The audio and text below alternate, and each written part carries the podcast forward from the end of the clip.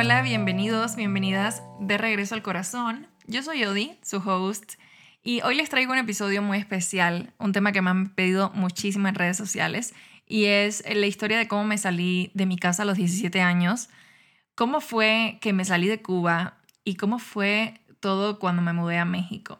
Y no quería traerles este episodio así nomás de el chisme, sino también quiero contarles las lecciones y los aprendizajes que fueron saliendo de todo esto. Sobre todo porque siento que hoy se romantiza muchísimo la independencia, ¿no? El salirnos de casa y muchos creen que se salen de casa y a los tres meses ya construyeron la vida de sus sueños, la familia bonita, la mascota perfecta y todo este cuento de hadas. Y lo que sucede realmente, al menos en mi experiencia, es que no es para nada así. Yo me salí de mi casa ya hoy hace 10 años y recién después de 10 años es que siento que tengo mi vida en orden y siento que tengo mis sueños materializados. Pero me tocó muchos altos y bajos, me tocó superar muchísimas pruebas, dificultades en el camino y si tú hoy estás pasando por esta situación de salirte de tu casa, de independizarte, o conoces a alguien que esté en esta situación, es importante que no lo romantices y que sepas a lo que te estás enfrentando, porque requiere valor, requiere coraje, requiere mucha presencia, requiere entereza hacerte cargo por completo de tu vida, sobre todo cuando llevamos tantos años digamos que mm, sin preocuparnos tanto por qué vamos a comer, cómo nos vamos a vestir, eh, sin tomar decisiones tan importantes, porque al final nuestros padres las tomaban por nosotros. Y bueno, lo primero que les voy a recomendar antes de empezar es, si no has escuchado el episodio en el que les cuento lo que viví de niña y cómo lo transformé, te recomiendo que vayas por allá porque eso te va a ayudar a entender mucho más la historia que te voy a contar hoy. Em, y lo primero que les quiero contar es la situación que estaba ocurriendo por la cual me salí de mi casa. En ese momento, yo les cuento, tenía 17 años, estaba en tercer año de preparatoria, eh, mi último año ya de preparatoria, y justamente eh, mi mamá estaba en una relación con un hombre que tomaba muchísimo alcohol y yo no estaba de acuerdo con esto. Llevaban apenas unos tres meses o algo así y ya el señor se quedaba todo el tiempo en la casa y obviamente yo no me sentía cómoda con esta situación. Creo que siempre tuve este carácter bien definido de, de lo que está mal hecho, está mal hecho y no lo voy a tolerar. Y lo expresaba constantemente a mi mamá de no me gusta, no me siento segura con este hombre en la casa, em, no estoy de acuerdo. Pero bueno, poco a poco el hombre se iba quedando más en la casa y mm, un día era mi examen final de matemáticas y recuerdo que iba saliendo a la escuela y este hombre cierra la puerta y me dice, no, no vas a salir hasta que limpies, eh, fríes los platos, laves mi ropa y yo así de que, ¿qué? ¿Cómo? ¿Qué está pasando? No, claro que no. Yo no voy a hacer ninguna de tus cosas porque tú no eres mi esposo y yo no te debo nada a ti. Hazlo tú o que te lo haga mi mamá si ella quiere. Yo me voy a la escuela. Y fue todo un drama para que me dejara salir a la escuela. Y bueno, conclusión, fui, hice mi examen sí logré llegar a tiempo al examen y regresando a la escuela le dije a mi mamá, pues yo ya no voy a seguir tolerando esta situación, o se va este señor de la casa o me voy yo.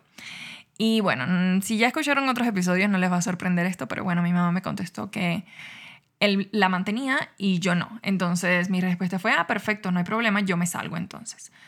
Y mm, me voy a mi habitación y empiezo a agarrar mis cosas y mi mamá me dice como, no, pero no te puedes llevar tus cosas porque yo las compré. Si te vas, te vas sin nada. Y yo, ah, ok, perfecto, si no tengo que hacer una maleta. O sea, ni siquiera me sentí tan mal. Para mí fue como un alivio, ah, perfecto, ya no tengo que hacer maletas. Agarré mi mochila de la escuela, metí los cuadernos, los libros y dos mudas de ropa que me había comprado mi papá, un par de zapatos, y me salí al medio de la calle y fue ahí que me cayó el 20 de que no tenía dónde ir.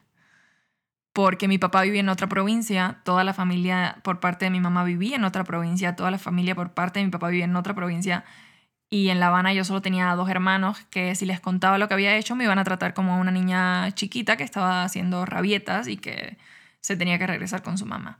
Entonces, en este momento tuve que tener como, siento que uno de los primeros grandes aprendizajes en mi vida y es que siempre vas a necesitar ayuda.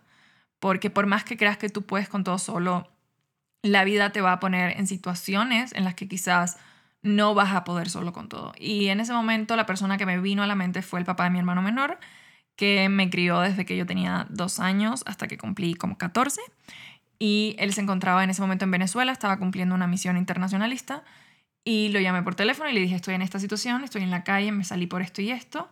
Y él me dijo, pues no te preocupes, vete a casa de mis papás y ellos te van a entregar unas llaves y quédate en mi casita. Y él tenía como una casita ahí cerca de donde vivíamos eh, que estaba en construcción, no estaba ni siquiera terminada. Ahora no se imaginen de que una casa para mí sola. Era un cuartito y tenía un bañito y una cama y un refri. O sea, lo esencial para sobrevivir. Pero bueno, en ese momento ya tenía un techo sobre mi cabeza, ya no iba a dormir en la calle. La siguiente preocupación era, ok, ahora hay que buscar ingresos porque de qué vamos a vivir, qué vamos a comer. Un día mi abuela, la abuela de mi hermano, me va a dar de comer pero no puedo estarle molestando todos los días porque esto fue una decisión que yo tomé y no es responsabilidad de nadie más que mía. Entonces, ahí empieza como la segunda parte de la historia y es que necesito empezar a conseguir un trabajo. En Cuba a los 17 años aún eres ilegal, o sea, no puedes trabajar. Entonces, llega este gran aprendizaje nuevamente de pedir ayuda. ¿no? Ya había tenido que pedir ayuda para tener dónde dormir y ahora tenía que pedir ayuda para poder encontrar trabajo a mis 17 años. Y lo que hice fue que agarré todos los contactos que tenía, hice una lista de todos esos contactos de personas que yo sabía que tenían como negocios o papás que trabajaban en empresas o o sea, todos los contactos que tenía básicamente los hice en una lista y empecé a mandar mensajes a uno por uno diciéndole, hola, estoy en esta situación, necesito un trabajo, ¿me puedes ayudar? Y el 99% de las personas a las que le escribí, obviamente me respondieron no, eres menor de edad, nadie se va a meter en un problema, así que perdón, pero no te puedo ayudar. Eh, pero el 1% restante fue el papá de una amiga que fue el que confió en mí y me dijo, perfecto, sé que tienes 17 años, pero mi hija también tiene 17 años y si mi hija estuviera en una situación como la tuya, me encantaría que alguien la pudiese ayudar. Entonces vente a trabajar y ellos tenían una empresa que hacían como adornos para cumpleaños, como para fiestas de cumpleaños. Y era como hacer piñatas y como manualidades. Básicamente era hacer manualidades. Me iban a pagar por hacer manualidades. Y para mí estaba perfecto porque yo no tenía experiencia en absolutamente nada. Déjenme les digo que a este punto yo nunca en mi vida había movido un dedo y no había hecho nada. Entonces eh, empecé en este trabajo donde me pagaban solamente 3 dólares por día y trabajaba un día sí, un día no y era súper lejos. Tenía que agarrar un camión que era como una hora de viaje hasta llegar a donde era la fábrica que tenían donde se hacían todas estas cosas, que ni siquiera era una fábrica, era como una casa que tenían donde iba todo el mundo a trabajar. Y bueno, me puse a trabajar en este lugar por 3 dólares al día y obviamente esto me empieza a traer un montón de aprendizajes y empieza a llegarme como siento que toda la experiencia de así de una vez y el primer gran aprendizaje que les quiero dejar es que pedir ayuda, o sea, tener la habilidad para saber pedir ayuda es una de las cosas más grandes que puedes empezar a hacer o que puedes empezar a aprender en tu vida y a practicar en tu vida. Eh, que tocar puertas no es algo que te deba avergonzar en ningún momento, porque eso es lo que te construye, es lo que te da experiencia. Lo siguiente es no tenerle miedo al rechazo, porque cuando las primeras cinco personas a las que contacté me dijeron que no porque yo era menor de edad y yo lo sentí como un rechazo, yo me pude haber quedado ahí como, ay, pobre yo, soy una víctima que nadie me quiere eh, echar la mano y darme un trabajo. Pero no me importó ese rechazo porque en ese momento era tanta la necesidad que tenía de encontrar un trabajo para poder comer que dije, no me importa. O sea, no se me ha acabado la lista de contactos, voy a seguir escribiendo hasta que alguien me diga que sí. ¿Ok? Lo siguiente, gran, así que fue un gran aprendizaje que tuve en esta etapa de empezar a trabajar, es que aprendí a no juzgar que era poco el dinero que estaba ganando. O sea, como no ponerle ese juicio de, ah, es muy poco dinero, ya no merece la pena. Sino es como, perfecto, hoy me pagan 3 dólares, ¿qué puedo hacer para que mañana me paguen 5? ¿Y qué puedo hacer para que pasado me paguen 10? Y ahí comencé a tener esta conciencia de que todo el trabajo que hacía era también para ganar experiencia. Y mientras esa experiencia crece, mi valor también como un trabajador también empieza a crecer porque voy a ser más valorada en otros trabajos. Y podría parecer raro porque es como, yo no quiero abrir una empresa de manualidades, esta experiencia quizás nunca me sirva, pero al final me estaba sirviendo porque yo estaba expandiendo mi zona de confort. Yo estaba aprendiendo a cobrar por mi trabajo, yo estaba aprendiendo a ser cuidadosa, yo estaba aprendiendo a cumplir horarios, yo estaba aprendiendo a ser disciplinada con esas cosas, a, ser comprometida. Y algo importante que también saqué de esta etapa de empezar a trabajar es nunca te conformes con el lugar en el que estás. Y para muchas personas esto también va a sonar muy raro porque es como, ¿por qué no conformarte, por ejemplo, si estás ganando bien? No, porque siempre hay espacio de crecimiento. En el mundo siempre hay espacio para seguir creciendo. Y yo recuerdo que cuando estaba ganando esos 3 dólares al día, yo no dejé de mandar mensajes. Yo seguí preguntando a las otras personas como, oye, ¿tienes un trabajo para mí? Oye, eh, ¿crees que yo podría trabajar en esto en tu empresa? Y de nuevo, mucha gente me dijo que no, pero el estar preguntando y no dejar de buscar esas posibilidades hizo que pudiera seguir creciendo y que pudiese encontrar luego otros trabajos donde me pagaban ya no 3 dólares al día, sino 10 dólares al día y luego 15 dólares y luego 20 dólares al día y luego me metí a un curso y miles de cosas. A la par que yo estaba trabajando, les quiero contar que yo estaba estudiando.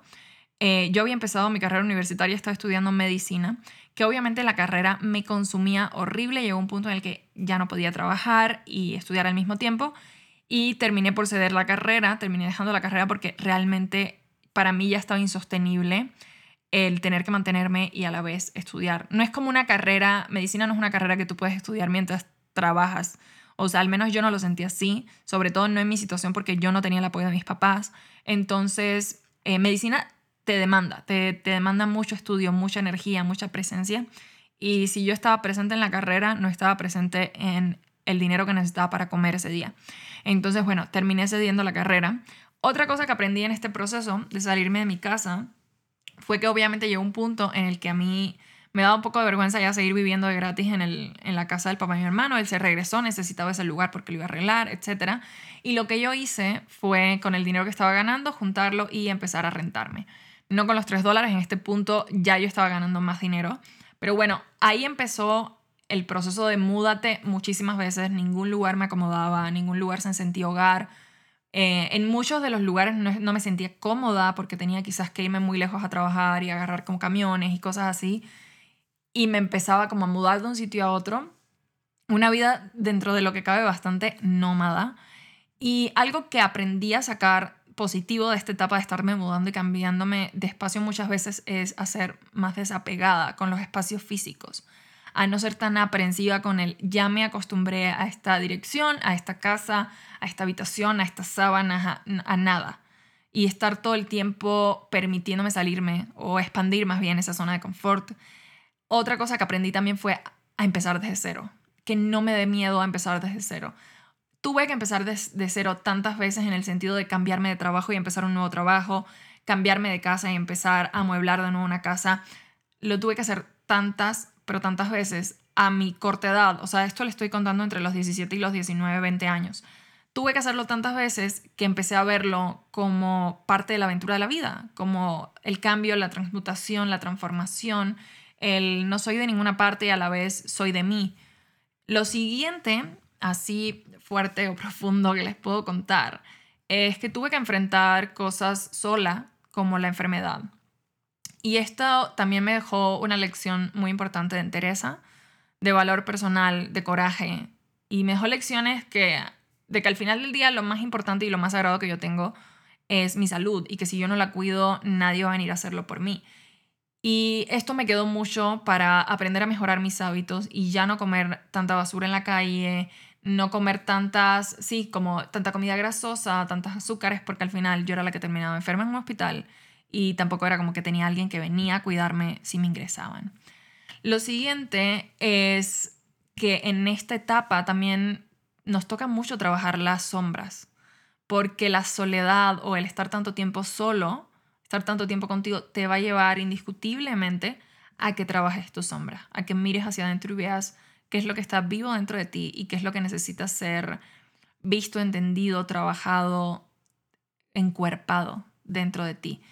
Y una de las sombras más grandes que me hizo trabajar este proceso fue el tema del orgullo y como les decía antes, el tema de pedir ayuda. Aprender a pedir ayuda para mí ha sido básico en mi proceso porque era algo que yo no hacía porque por orgullo, era como, no, yo puedo sola, ¿no? Y tuve que trabajar el dejar de querer demostrar todo el tiempo que yo puedo sola. Porque sí, sí puedes sola, pero acompañada quizás puedes mejor y puedes más fácil.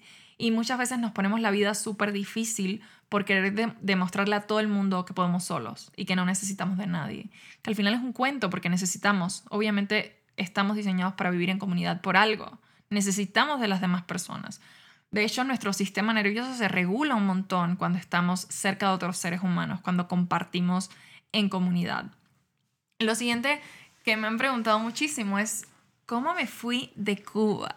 Y eso es toda una historia que es muy compleja de contar aquí en un podcast porque hay implicadas personas de las cuales no, obviamente no voy a hablar aquí porque, pues por respeto a su privacidad, porque no es como que sea 100% abierto el tema aún de cómo se puede conseguir una visa en Cuba, al menos no en, la, no en la etapa en la que yo me fui, yo me fui ya hace seis años y un poco más. Pero bueno, en ese tiempo lo que hice fue conseguir una visa para espacio Schengen, que es una visa de Europa. En ese momento era una de las visas que más fácil se conseguía. Necesitabas como tener el contacto de, de la persona, tener el dinero en tu cuenta bancaria, tener eh, un seguro médico de viajes y tener como dos, tres papeles más que te pedían. Pero realmente no necesitabas de mucho. Al menos yo lo percibí como algo bastante simple.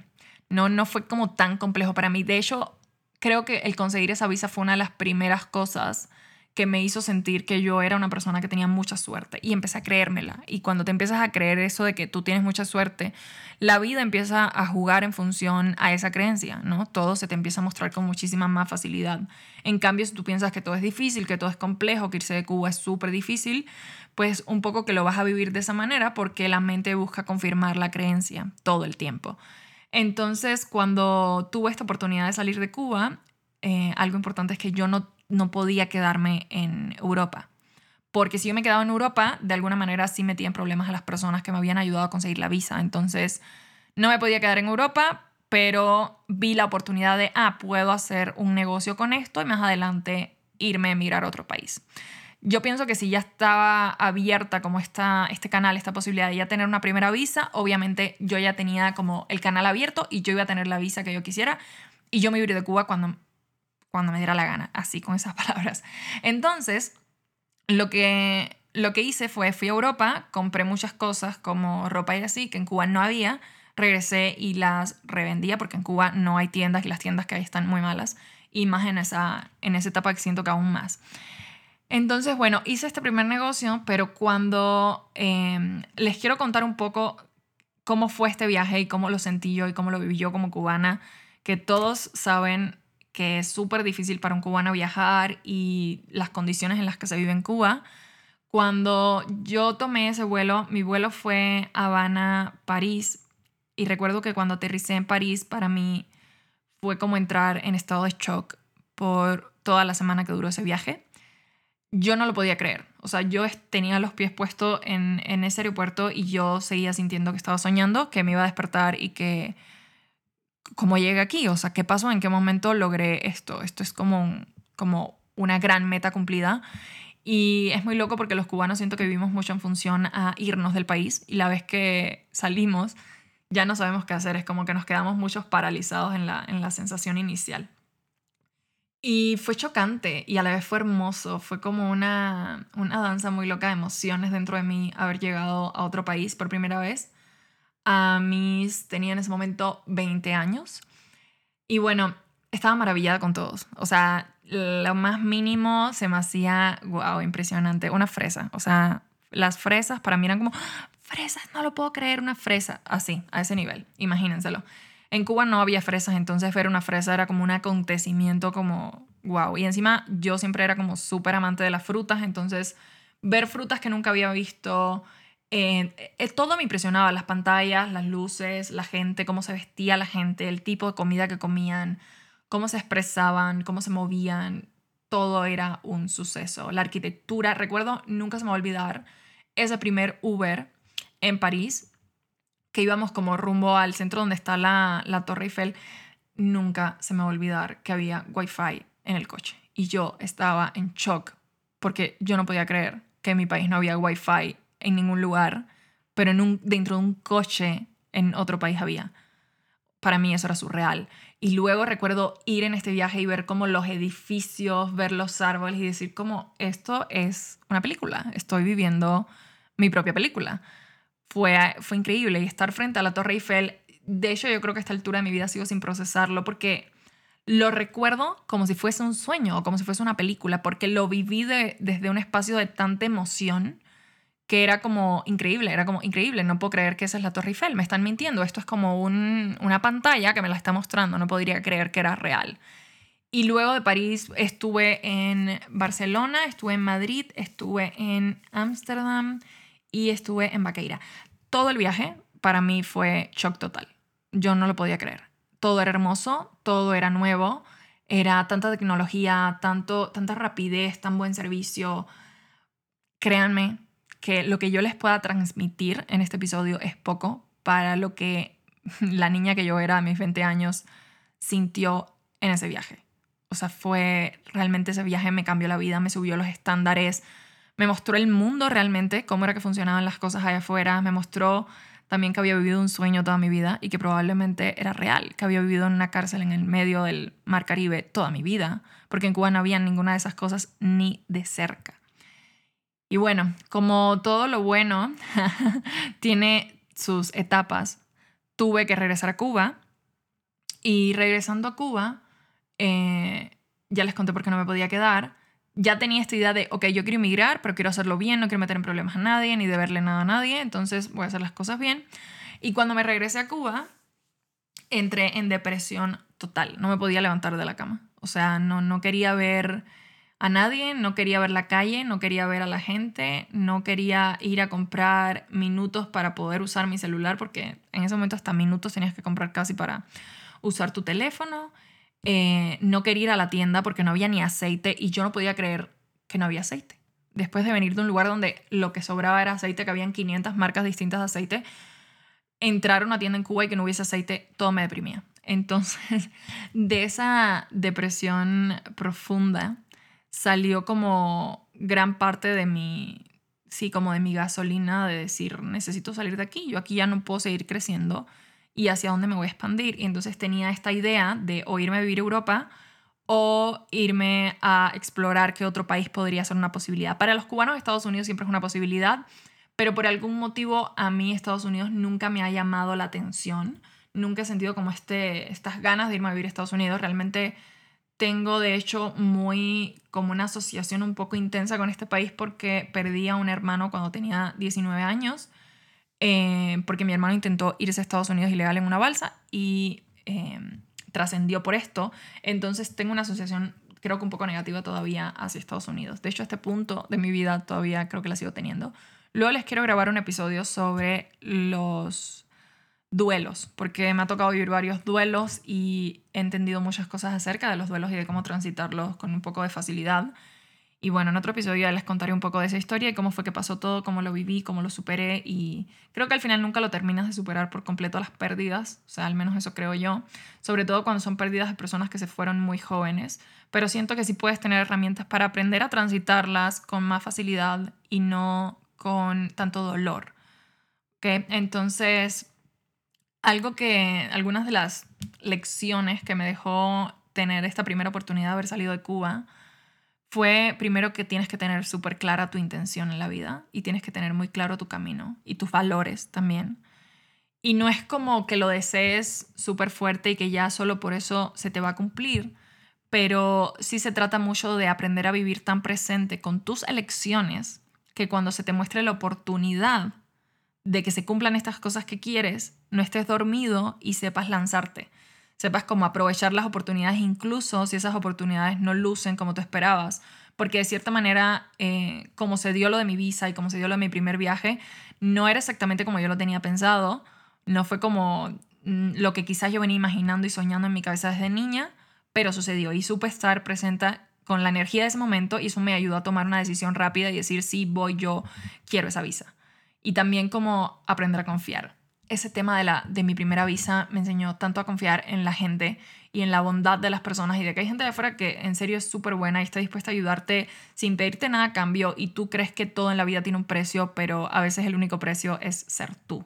Solo por ser tú puedes recibir milagros en tu vida. Y es algo que con el tiempo se me sigue confirmando una y otra vez. Y otra cosa que aprendí sobre este primer viaje también a Europa fue que una de las cosas que más nos va a hacer sentir plenos en la vida y llenos, nos va a hacer sentir muy llenos, es desarrollar esta capacidad para vivir en asombro constante, en un constante asombro por la vida y por las cosas más simples, como una fresa. Hoy yo pienso como una fresa, bueno, puedes pensar una fresa no es nada, ahí vas al súper y te la compras. Pero ¿cómo puedo seguir viendo esa fresa como las vi la primera vez que vi una fresa en mi vida? La primera vez que la probé, cómo sabía, cómo me sentí la primera vez que la tuve en mis manos. Ese nivel de asombro por algo tan simple como una fruta, quiero que se siga manteniendo en mi vida porque le da mucho sentido a mi existencia. Y otra cosa hermosa es que en ese viaje también tuve la oportunidad de experimentar la expansión que nos da conocer otras culturas, conocer otras formas de vida, otros tipos de personas, eh, otras formas de comunicación. Todo esto puede traer una expansión enorme, enorme a nuestras vidas y es algo que nunca me quiero olvidar porque nunca quiero dejar de practicarlo. Quiero todo el tiempo que pueda conocer gente nueva, culturas nuevas y estar abierta como a recibir y a danzar con esta energía, porque aporta muchísimo valor a mi vida también.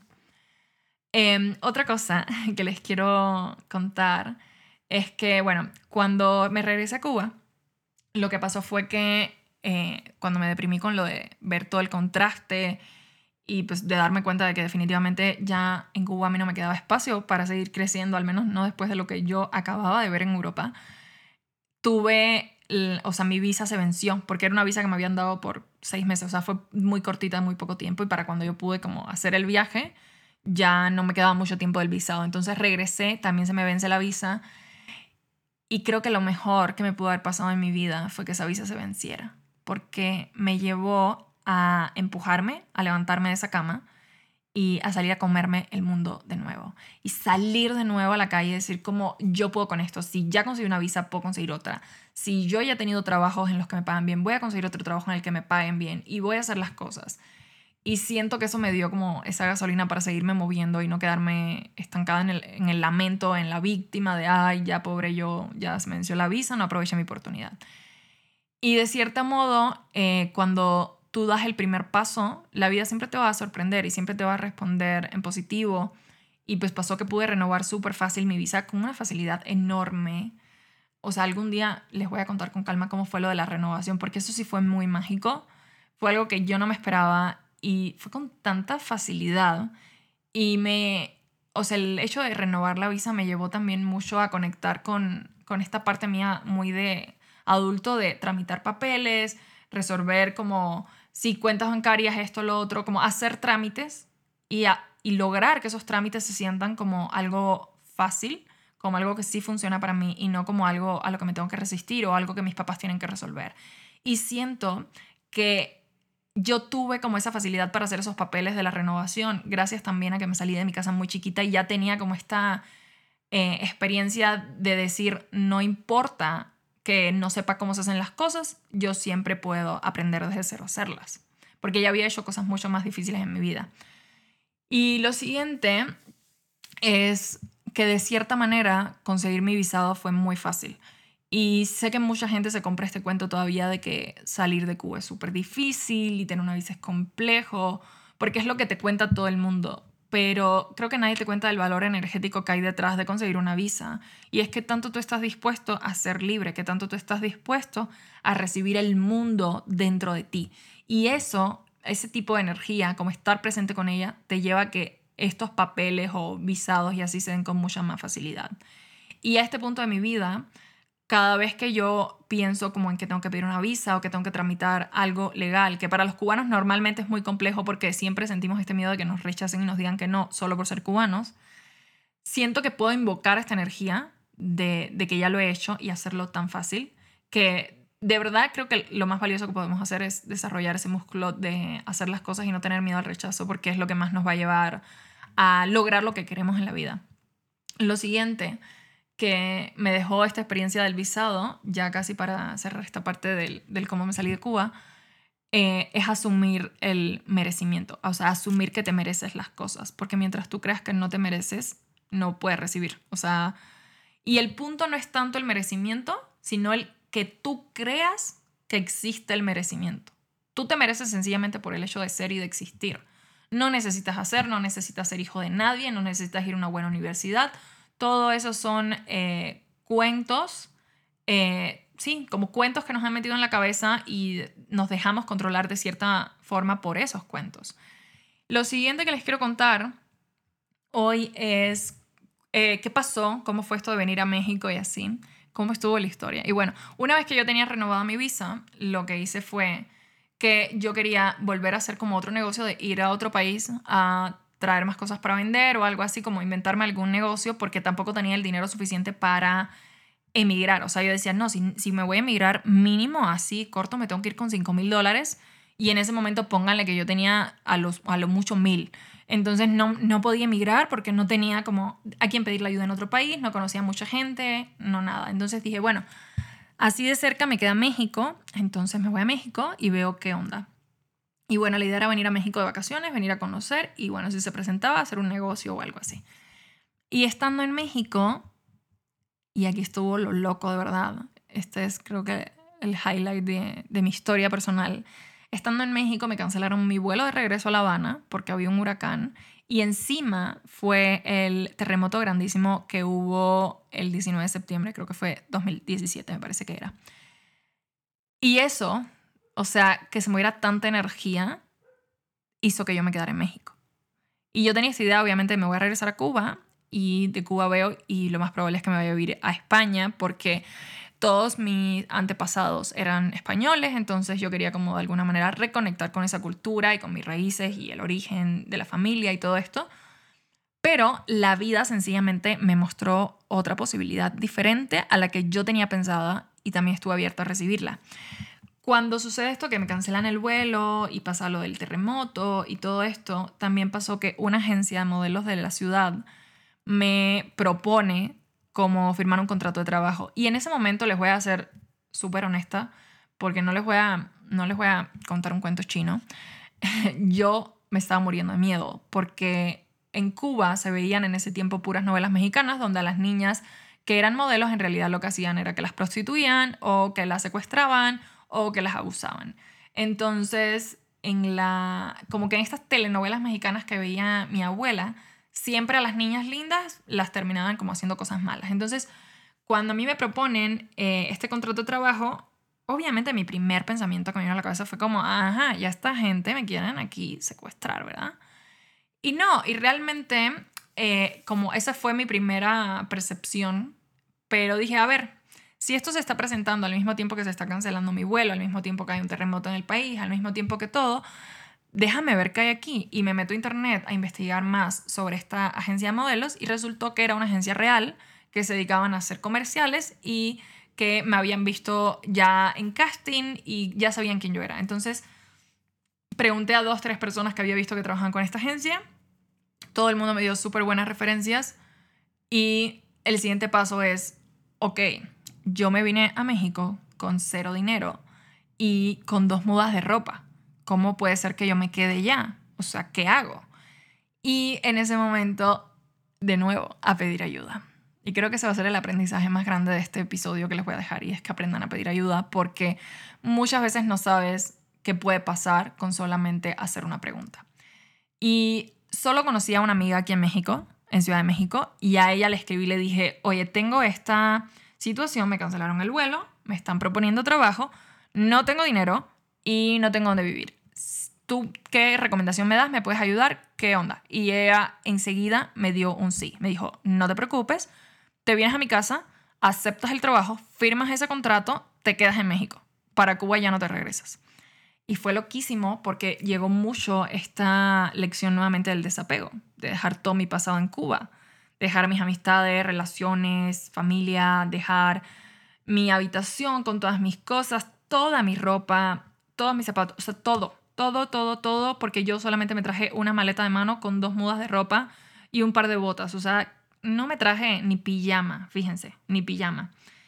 Y de nuevo esta lección de empezar desde cero y me ayudó mucho al haber ya tenido la experiencia de haberlo hecho tantas veces siendo una niña, que cuando me tocó hacerlo en México fue como, ok, esto es lo que toca y hay que echar para adelante. Si queremos un futuro mejor, hay que poner toda la energía en que esto ocurra y además no había manera en la que yo me sintiera desdichada o que yo me sintiera mal o que yo me pusiese triste porque estaba teniendo la gran bendición de que alguien me estaba abriendo las puertas de su casa sin cobrarme un peso. y me estaba ofreciendo darme de comer y acompañarme en el proceso en lo que yo firmaba mi contrato de trabajo y empezaba a recibir dinero hasta que yo me pudiese como rentar algo para mí sola. Con una bendición tan grande, yo no ni siquiera tenía como la posibilidad de, ponerme a quejarme de algo más. Sencillamente estaba muy agradecida por la vida, o sea, estaba agradecida porque me cancelaran mi vuelo, estaba agradecida hasta por el terremoto, o sea, por todo. Todo lo que hizo que yo me quede en México, le estoy eternamente agradecida. Y luego estaba agradecida por esta amiga que realmente la fama que tenían las cubanas en ese entonces en Cuba, que me imagino que todavía es, no era nada fácil. Y ella aún así confió en mí, me abrió las puertas de su casa, me dio todo su apoyo incondicional y la agencia también como que me vio, me, recibió, me hicieron mi contrato, me ayudaron con todos mis papeles. Para un cubano conseguir contrato de trabajo en otro país es ultra difícil, ultra difícil. O sea, realmente he escuchado historias de muchos amigos que pasan años hasta que consiguen un contrato. Yo lo conseguí llevando solamente 10 días en México. Eso para mí fue un gran logro y me hizo sentir muy afortunada, o sea, muy agradecida. Y luego eh, me tocó enfrentarme a la siguiente etapa de mi vida muy fuerte, que fue pues adaptarme a un nuevo país y sobre todo darme cuenta de que todos estos sueños que yo tenía de cómo funcionaría la vida o el mundo fuera de Cuba no eran ciertos. Esta este cuento de hadas, esta idea mental que yo tenía de que te vas y ya todo es fácil, no era cierto. Me tocó enfrentarme también a trabajar muchísimo, a que me cerraran puertas, a que me abrieran puertas, a aprender desde cero cuestiones básicas de ética y de moral y de educación, de cómo funciona la comunicación en este país, les voy a poner un ejemplo básico y simple. Gracias y por favor. En Cuba, cuando vayan, se van a dar cuenta de que la mayoría de los cubanos, entre ellos, lo que hacemos es, oye, ¿me das agua? Pero no te dicen, por favor, ¿me puedes dar un vaso de agua? No, no es, oye, ¿me das un vaso de agua? Como orden. Y para el cubano es normal, el cubano no se ofende, para el cubano es como natural, no está acostumbrado a decir tantas veces por favor ni a dar tantas las gracias. Cosa que obviamente hoy me doy cuenta que, está terrible de la educación en, en mi país, pero que en ese momento era así y era lo que yo sabía hacer. Y me tocó en México aprender a decir por favor y aprender a decir gracias. Y es algo que obviamente también amo de este país y es el nivel tan alto de modales que tiene este país. Ese, ese, todo el tiempo de pedir por favor, de dar las gracias, me encanta. Hoy por hoy estoy enamorada de esa manera de comunicarme, de expresarme. Eh, si digo tres veces por favor en una oración, soy feliz. Y si alguien me habla y me pide por favor y me da las gracias, soy feliz. Es algo muy raro porque es muy básico, pero yo no lo sabía hasta mis 21 años cuando me mudé a este país. Lo siguiente fue que también venía con mucho con este sueño de, bueno, ya te mudas, todo es fácil, vas a ganar un montón de dinero por tu trabajo y vas a poder pagar una universidad y vas a estudiar marketing digital. Porque no lo sé, pero yo era muy visionaria. Y yo sabía que el marketing digital iba a ser como un muy buen negocio en un par de años. Pero la realidad no fue esa. La realidad fue que el dinero que yo estaba ganando en la agencia, haciendo comerciales y haciendo campañas, sencillamente me alcanzaba para pagar mi renta y ayudar a mi familia en Cuba.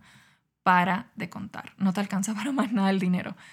Y obviamente esto luego también me trajo este aprendizaje de no mandar todo el dinero a Cuba y de también priorizarme a mí, priorizar mis necesidades, como este tema del amor propio, de aprender a ponerme a mí primero también, porque los cubanos también somos como muy dados y entregados a la familia de te doy todo y yo me quedo sin comer. O sea, yo me puedo comer un pan tieso, pero mi familia en Cuba está comiendo eh, el la mejor comida de la más alta calidad. Y esto realmente pues, termina por ser perjudicial para ti porque no hay forma posible en la que puedas construir una vida si no te priorizas a ti también. Lo siguiente fue, eh, bueno, les quería contar también de los aprendizajes que me dejó este tema de la agencia, porque es algo de lo que no he hablado mucho, pero realmente aprendí muchísimo de este tema de, trabajar como modelo en una agencia tan grande aquí en Ciudad de México. La primera cosa que me dejó de aprendizaje fue aprender a confiar más obviamente. Hay gente súper buena de afuera dispuesta a abrirte las puertas y ayudarte y, sin pedirte nada cambio ni, ni, ser nada raro. Porque también tenía, tenía mucho esta idea de que, de que todos los hombres que te ayudan quieren algo de ti. Y es porque van a querer acostarse contigo o van a querer estar contigo o algo van a querer, algún beneficio a cambio.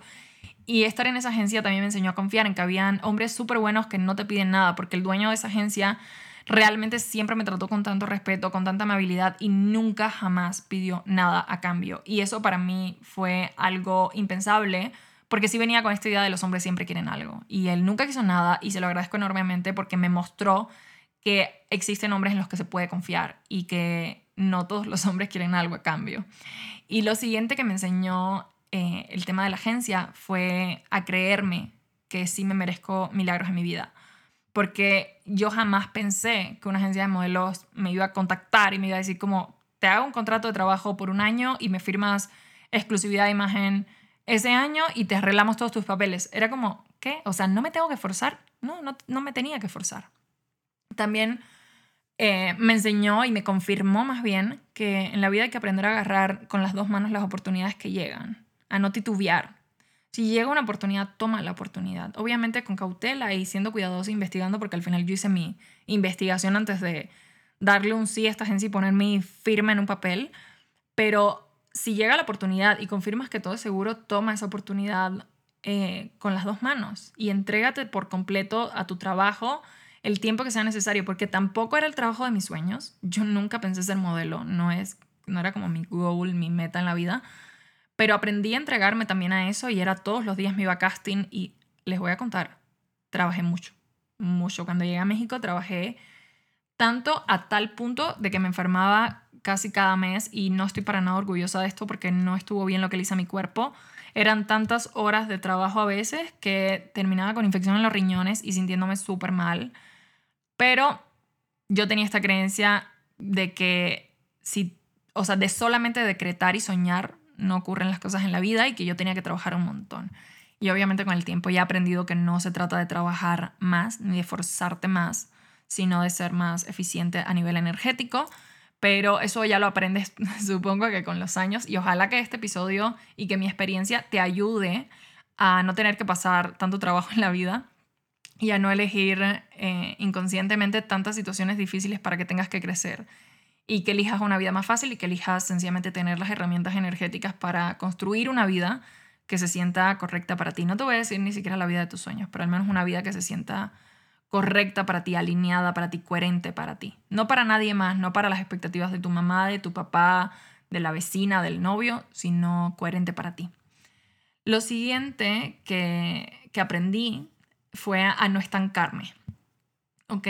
Porque, de nuevo, estaba en un país nuevo, eh, ganaba dinero por mi trabajo, no ganaba mal, la verdad es que no ganaba mal, pero de cierto modo sabía que era un ciclo, o sea, que era una etapa de mi vida y, y algo que tuve que hacer fue entender que si yo no me sacaba de ese ciclo, nadie me iba a sacar, ¿ok? O más bien, si yo no me sacaba, la vida quizás me iba a sacar, porque yo no era, no, o sea, no estaba por completo en lo que quería hacer.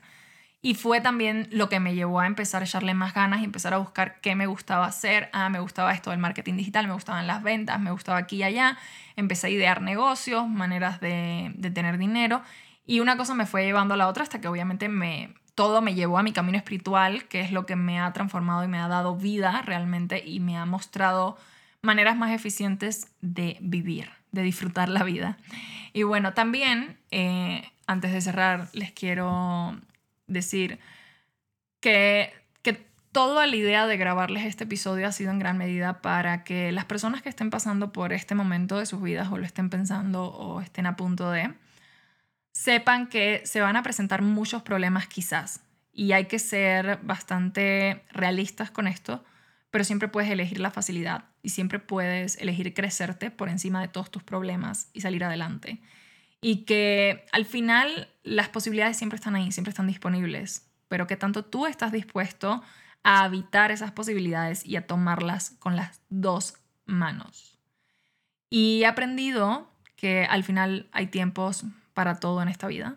Hay tiempos para soñar, hay tiempo de aventura, hay tiempo de exploración, hay tiempos en los que va a tocar quizás un poco de sacrificio, hay tiempos para la pausa, hay tiempos de introspección, tiempos de recalibrar, de recalibrar esos sueños, porque quizás a veces soñabas algo que luego pues, no tienes que seguir sosteniendo ese sueño si ya no se siente alineado y también hay que entender que hay tiempo para eso también. Tiempos de acomodar también de nuevo como la dirección de nuestras velas para empezar a navegar con más ligereza en la vida.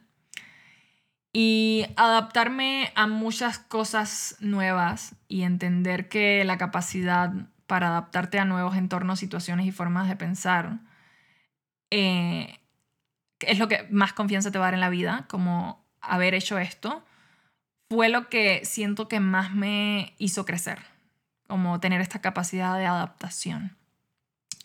Y tienes que saber que venga la ola que venga, con el tiempo vas a aprender a surfearla. Que por mucho que hoy parezca que se te cae el mundo encima y que ya no vas a saber para dónde, se va a aclarar, se va a abrir el cielo y vas a ver la luz. Porque todos son ciclos, todos son etapas, todo pasa. Todo, absolutamente todo en la vida pasa. Nada es permanente. Hay que entender que nada es definitivo. Y siempre tener súper presente, yo decido para dónde voy. La creación de mi vida es un asunto mío, es mi responsabilidad.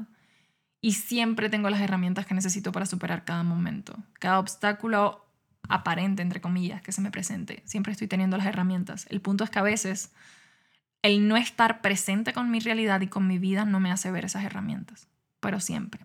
Y se los digo porque a lo largo de, de todo este proceso, en los últimos 10 años, he tenido tantas oportunidades para confirmar que siempre he tenido las herramientas que he necesitado en el momento que lo he requerido. O sea, ha sido demasiadas las veces.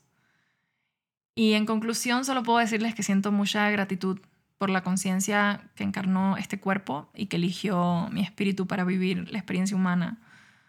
Porque de verdad mi vida ha sido todo un viaje. es todo un viaje.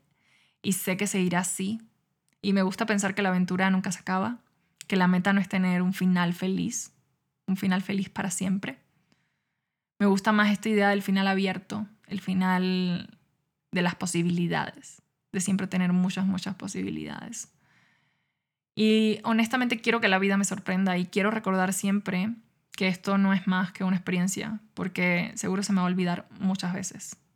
Pero lo importante no es cuántas veces me olvide, sino todas las oportunidades que tengo para volverlo a recordar.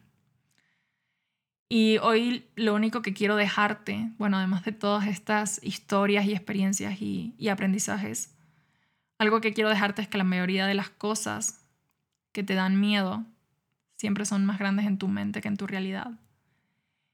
Y hoy que te conté toda esta historia, bastante resumida, me lleva mucho a darme cuenta de todo lo que he superado, de todas estas etapas y todos estos ciclos, de todas las veces que lloré y todas las veces que reí después de ese llanto, todas las veces que se nubló el cielo y todas las veces que volvió a salir el sol y darme cuenta de esto y verlo como en perspectiva y ver mi vida hoy y, poder mirar atrás y ver todo este camino de los últimos 10 años y decir como, wow, el tiempo se va volando.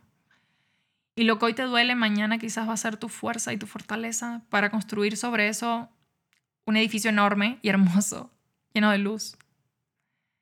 Y quiero que te vayas con esto en tu corazón el día de hoy. Y espero que este episodio te haya podido contribuir en algo y como siempre les digo, espero que mi camino les sirva al tuyo y que te sientas más acompañado en este viaje de regreso al corazón.